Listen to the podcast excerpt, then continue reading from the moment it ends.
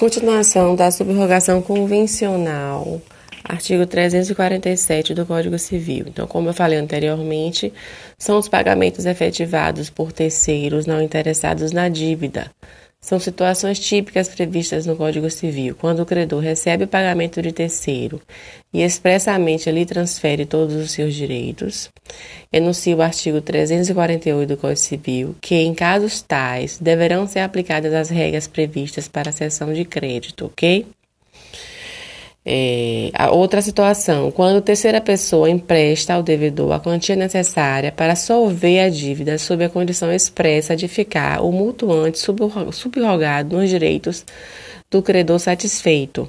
Caso de mútuo, empréstimo de dinheiro para quitar a dívida.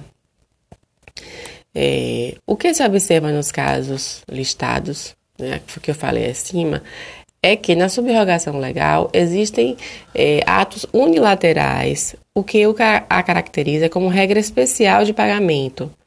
Por outro lado, na subrogação convencional, existe um negócio jurídico celebrado, ato bilateral, com um terceiro não interessado, que realiza o pagamento. Dessa forma, a subrogação convencional é, no tocante à primeira, a subrogação legal, a subroga, o subrogado não poderá exercer os direitos e as ações do credor, senão até a soma que tiver desembolsado para desobrigar o devedor, artigo 350 do Código Civil.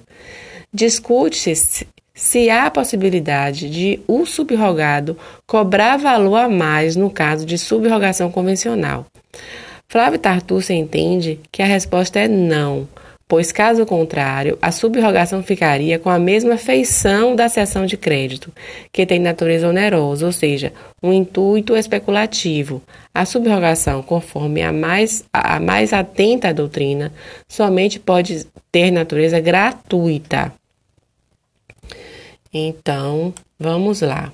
É, seguindo aqui os ensinamentos de Flávio Tartucci, ele faz um paralelo entre a, o pagamento com subrogação dos artigos 346 a 351 com a cessão de crédito, é, que está no artigo 286 a 298.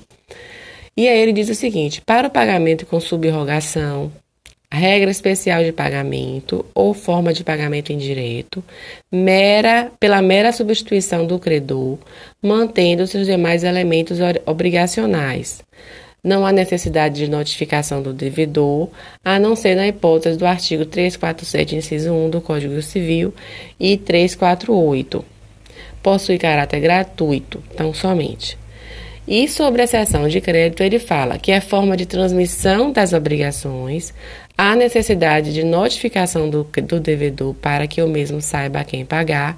Isso está lá disposto no artigo 290 do Código Civil e possui caráter gratuito ou oneroso, ok?